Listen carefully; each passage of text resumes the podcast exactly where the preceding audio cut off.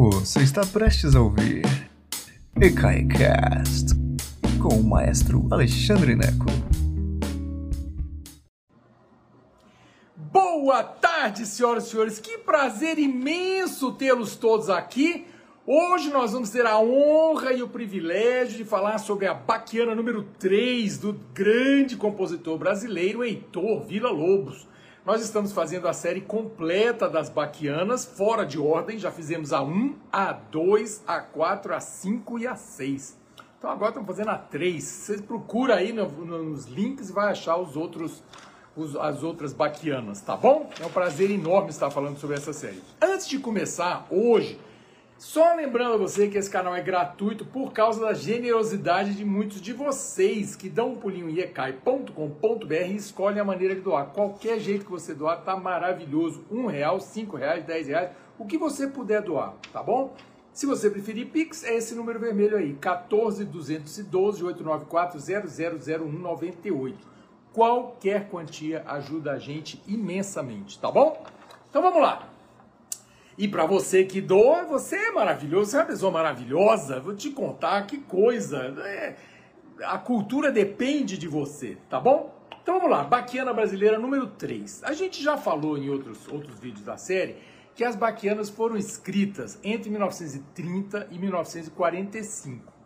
Então, a Baquiana 1 e 2 foi em 1930. A número 3 passou um tempão, ele escreveu em 1938, ok?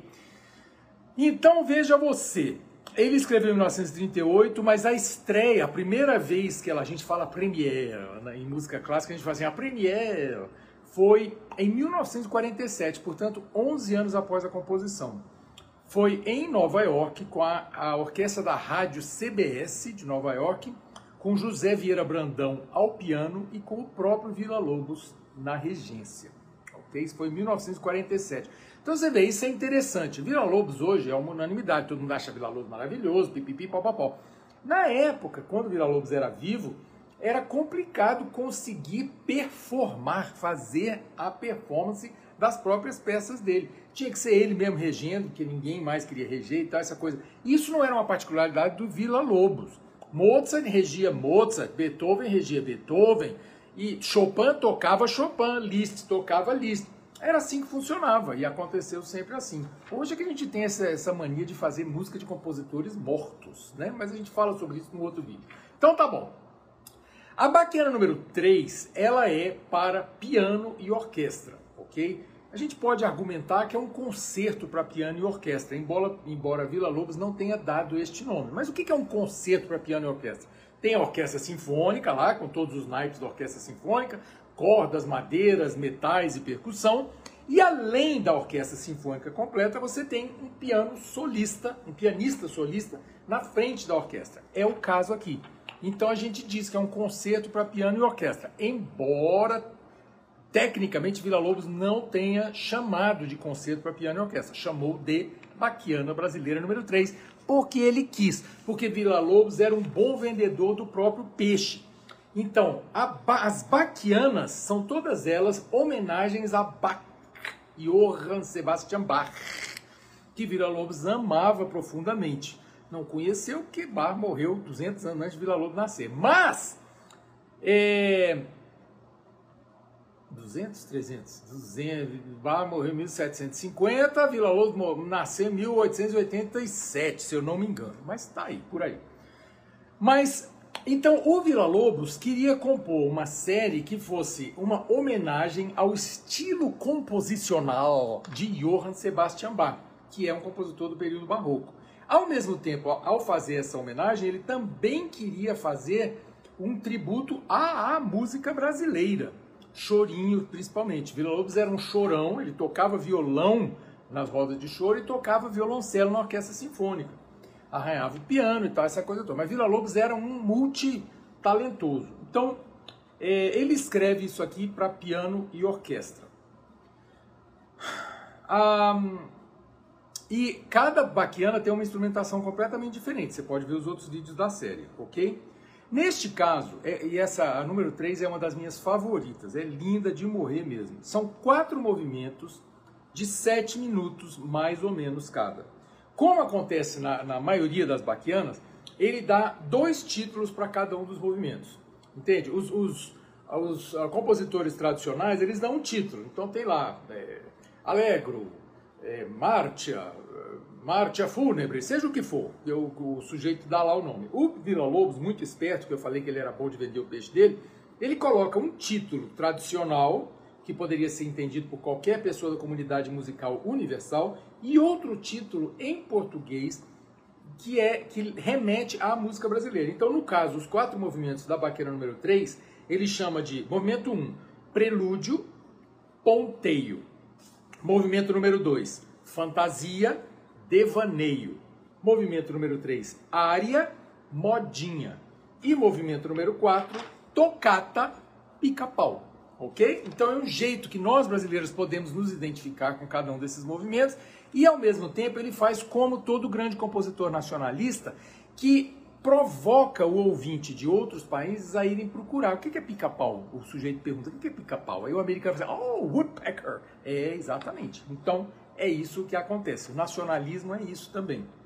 A música de Vila Lobos é nacionalista na forma, na maneira de, de, de, se colocar. Você ouve um baião aqui, ouve um chocalho ali, uma cuíca de repente ali, e também os títulos que ele coloca que já remetem ao, é, ao, ao, Brasil. A baqueira número 5 ela é cantada em português. Irerê, meu passarinho do sertão do Cariri. Irerê, meu companheiro, cadê viola, cadê meu bem, cadê Maria? Por que, que ele faz isso? Porque ele é nacionalista. Ele quer que as gringas aprendam a cantar em português. Ah, isso é muito legal. Mas essa é a baqueira número 5. Pode ver o vídeo lá. Então tá bom. O que acontece aqui na baqueira número 3 são quatro movimentos de aproximadamente 7 minutos cada. E é, Vila Lobos é muito livre na maneira dele compor. Ele estava andando para o que os outros compositores tinham feito. Então ele não faz, ele não respeita muito as normas tradicionais. Ele faz assim, ah, eu quero fazer desse jeito. E ponto final. E faz desse jeito. Algumas pessoas acham assim, ah, mas isso é é, isso dificulta a compreensão da obra de Vila Lobos. Eu acho que não. Eu acho que isso aumenta a genialidade de Vila Lobos. Ele era originalíssimo, sempre foi.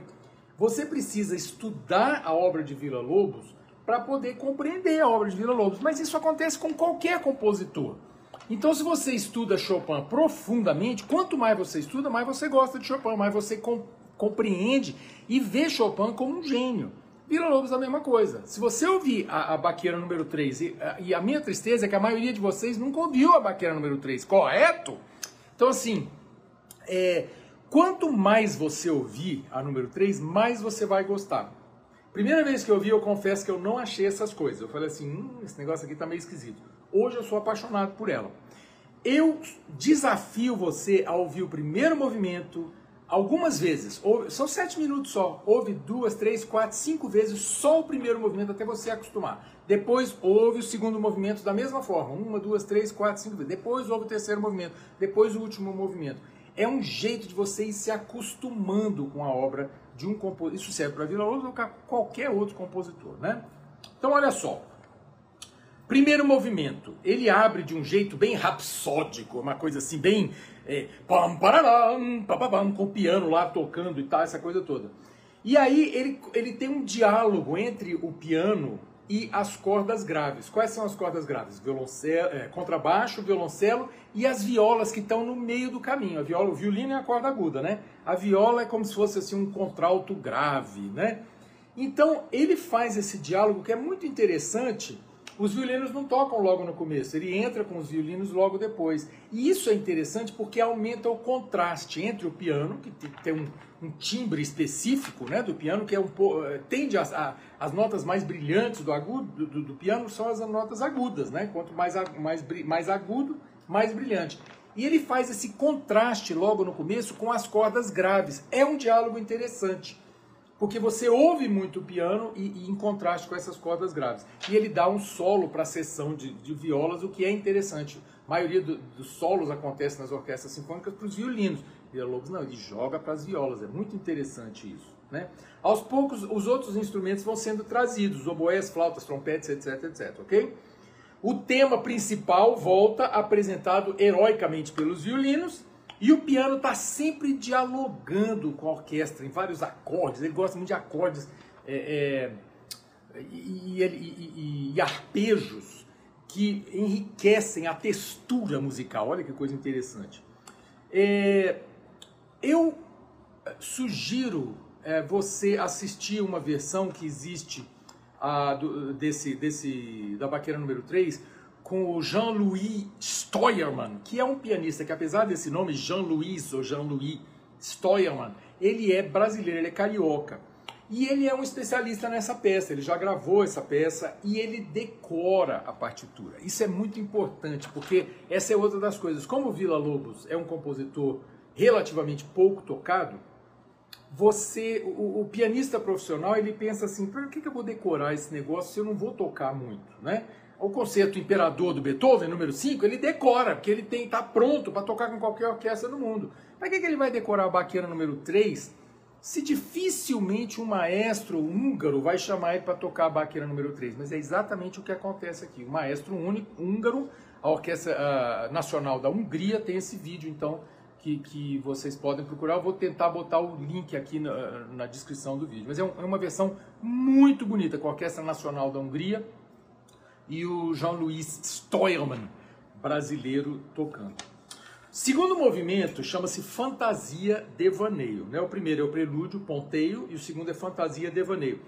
O Vila Lobos, ele não segue a como sempre, não segue nada, né? Mas ele não segue a tradição de fazer um movimento rápido, depois um lento, depois um rápido e tal, essa coisa toda. Não, ele faz do jeito que ele quiser. Então, assim, nenhum dos movimentos tem uma, uma atmosfera que você pode dizer, ah, esse aqui é super rápido, esse aqui é super lento. Não, ele, ele alterna momentos mais rápidos com momentos bem líricos. O segundo movimento é um caso desse.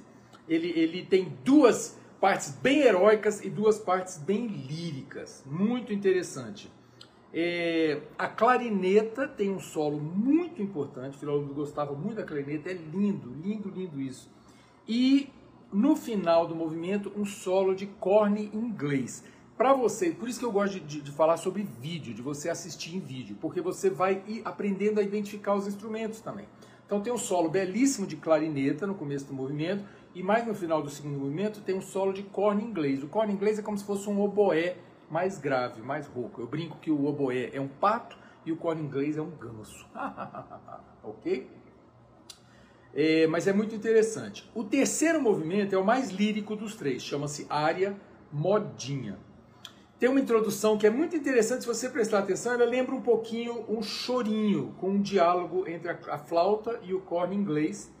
É, e logo depois a clarineta, mais uma vez, traz o, o, o tema principal, é, seguido por um momento muito lírico com o piano. O que é interessante nesse, nesse, nessa peça, é que talvez por isso Vila Lobos não tenha chamado de concerto para piano e orquestra, é que, embora tenha o solista piano uh, no piano, o piano não tem um protagonismo gigantesco na peça. Ele é meio que misturado à orquestra. Ele tem, quando você pensa, por exemplo, do concerto número 1 um de piano de Tchaikovsky, etc, etc, o piano tem um protagonismo evidente. Né? Você ouve o piano o tempo inteiro. Tem o diálogo com a orquestra, mas a hora que o piano entra com o tema principal, é ali que é o tema principal e tal. Vila Lobos, na baqueira número 3, não faz isso. Às vezes o piano introduz o tema, às vezes são os instrumentos que introduzem o tema. Então é realmente um diálogo, as forças têm ali um. As forças de performance, o piano e a orquestra, têm um equilíbrio de importância. Isso é interessante para não. É, para você não se decepcionar com a obra. Não é, não é uma obra em que o piano tenha necessariamente a, os arroubos. A, de, de demonstração de técnica que acontece evidentemente nos concertos normais para piano e orquestra. Aqui o piano toca muito, é uma peça muito difícil, mas ele está bem misturado na textura orquestral. Não quero ficar muito técnico não, mas é, é isso. Assim, é, é, é uma palestra para você ouvir e depois ir conferir a música, porque senão não faz sentido nenhum explicar esse negócio aqui, ah, a textura musical. Não, você tem que ir ouvir a música, ok? É...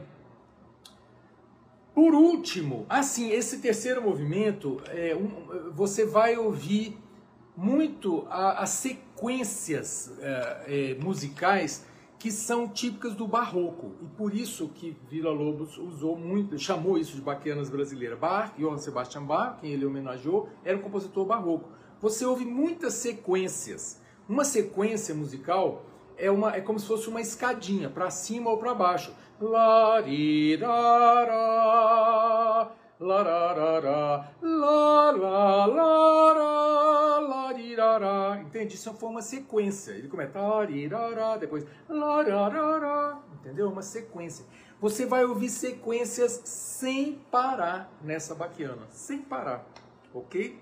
Muito interessante. E o final muito lírico, é interessante, você vai ouvir a, último acorde, é muito curioso, porque o último acorde do terceiro movimento, Vila Lobos termina num acorde perfeitamente consonante, tuan, bonitinho, com as cordas agudas, tuan, e aí ele, ele estraga o acorde. Claro que ele não estraga, mas ele faz uma dissonância. Ele termina, depois faz negócio assim, meio assim, eita, por que ele botou esse acorde? Se você prestar atenção, esse último acorde do terceiro movimento, ele lembra um pouquinho aquela brincadeira do trenzinho do caipira. No finalzinho do trenzinho do caipira, que nós falamos na baqueira número 2, quarto movimento, pode assistir o vídeo, ele faz essa brincadeira com os harmônicos dos violinos. E ele termina o terceiro movimento brincando com isso. Interessante, interessante. Por último, o quarto movimento, que é a tocata pica-pau, você já, no começo, você já vai entender porque que ele chamou de pica-pau. Ele começa com xilofone. Piano responde. Então é muito interessante isso, pica-pau, que é óbvio que está ali um, um passarinho, que é o xilofone, né? É, tem uma instrumentação muito parecida com a baquiana número 4, que é a que eu, a gente já falou também, que a, baquiana, a dança a, da baquiana número 4 tem uma coisa assim também ele usa mais ou menos a mesma movimentação.